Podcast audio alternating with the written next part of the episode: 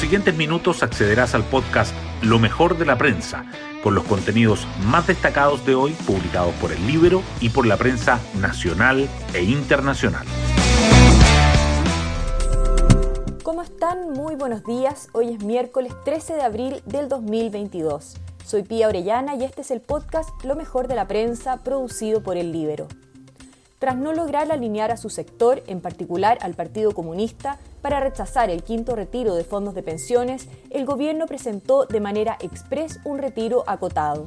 Según los analistas políticos, el Partido Comunista le dobló la mano a la moneda. Atrás quedaron las tres horas de exposición en el Congreso del ministro de Hacienda, Mario Marcel, refiriéndose a la bomba que sería aprobar un nuevo retiro.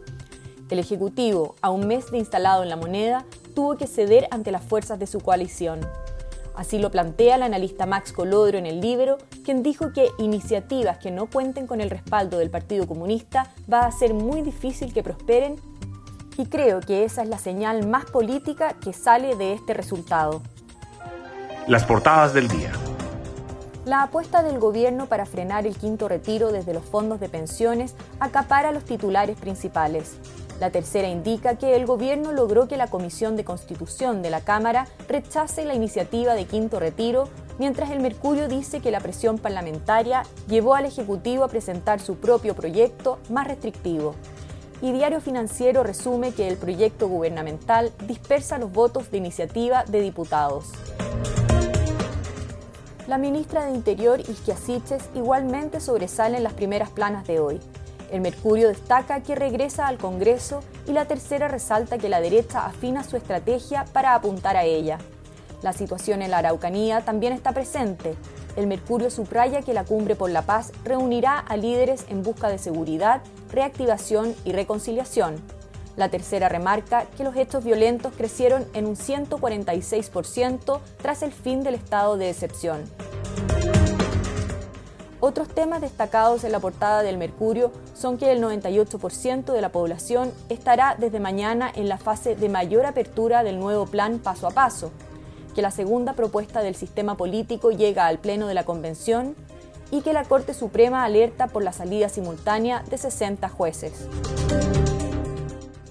La tercera, en tanto, resalta la inquietante cuarentena por COVID que vive Shanghái indica quién es el chileno condenado a 28 años de cárcel en Francia por el homicidio de su pareja y el lapidario pronóstico sobre las precipitaciones para Santiago y la zona central. Ambos diarios además subrayan que Universidad Católica toma aire tras el sufrido triunfo ante Sporting Cristal en la Copa Libertadores. Hoy destacamos de la prensa el gobierno ingresó un proyecto propio de rescate de fondos de pensiones y logra contener el respaldo a un quinto retiro. La propuesta del Ejecutivo, que acota rescates a situaciones excepcionales, como el pago de deudas y la compra de viviendas, y permitiría girar unos 3.000 millones de dólares, fue aprobada por la Comisión de Trabajo de la Cámara. La moción parlamentaria, en cambio, no alcanzó la mayoría en la Comisión de Constitución e irá a la sala con informe negativo. Los expertos afirman que la iniciativa es menos dañina para la economía, pero es una mala señal. Los analistas coinciden en que la propuesta del gobierno tendrá un impacto más acotado en el tipo de cambio, las tasas de interés y la inflación. Sin embargo, cuestionan que genera un mal precedente y que no está claro si logra detener los nuevos retiros. La asociación de AFP advierte que va en contra de la demanda de tener mejores pensiones. Siches vuelve al Congreso y la derecha fija una estrategia para apuntar a la ministra. La ministra del Interior acudió a la reunión de la Comisión de Gobierno Interior y a la sesión especial en la sala de la Cámara.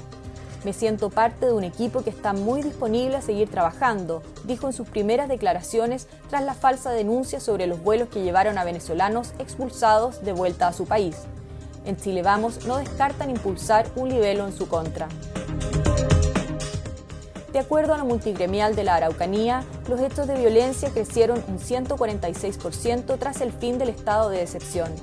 La organización empresarial contabilizó 37 ataques del 27 de marzo al 11 de abril, mientras que en las dos semanas previas, cuando la medida seguía vigente, hubo 15. Hoy el gobernador, los 32 alcaldes y los 20 consejeros regionales tendrán una cumbre por la paz en Temuco. La propuesta del sistema político llega al Pleno de la Convención Constitucional y el Partido Socialista dice que el acuerdo no está escrito en piedra. El Partido Comunista y el Frente Amplio piden respetar el texto acordado por la izquierda y centroizquierda, pero los socialistas e independientes buscan fórmulas para dar mayores facultades a la Cámara de las Regiones. De todos modos, se prevé que la mayoría del informe será aprobado. La vocera de la Corte Suprema advierte sobre los problemas que generaría el cese de 60 jueces en sus cargos. La ministra Ángela Vivanco se refirió a las normas aprobadas en la Convención que adelantan la jubilación y fijan un plazo a los ministros del máximo tribunal. También criticó que el Consejo de la Justicia no vaya a estar integrado por mayoría de magistrados. La Convención aprueba la autonomía financiera de los gobiernos regionales y municipales. El Pleno aprobó el tercer informe de la Comisión de Forma de Estado en general y algunos de sus artículos en particular, otras normas, como los principios del sistema tributario y endeudamiento regional, volverán a la Comisión para ser perfeccionados. La CUT pedirá un salario mínimo de 400 mil pesos a fines del tercer trimestre. La propuesta del gobierno apunta a que ese monto se alcance en el transcurso de este año. Y la idea que ha ido tomando fuerza es que sea en dos tramos, 25 mil pesos ahora y otro 25 mil pesos en diciembre la CUT también propondrá una canasta básica protegida. Hasta aquí lo mejor de la prensa. Que tengan un muy buen día y será hasta mañana.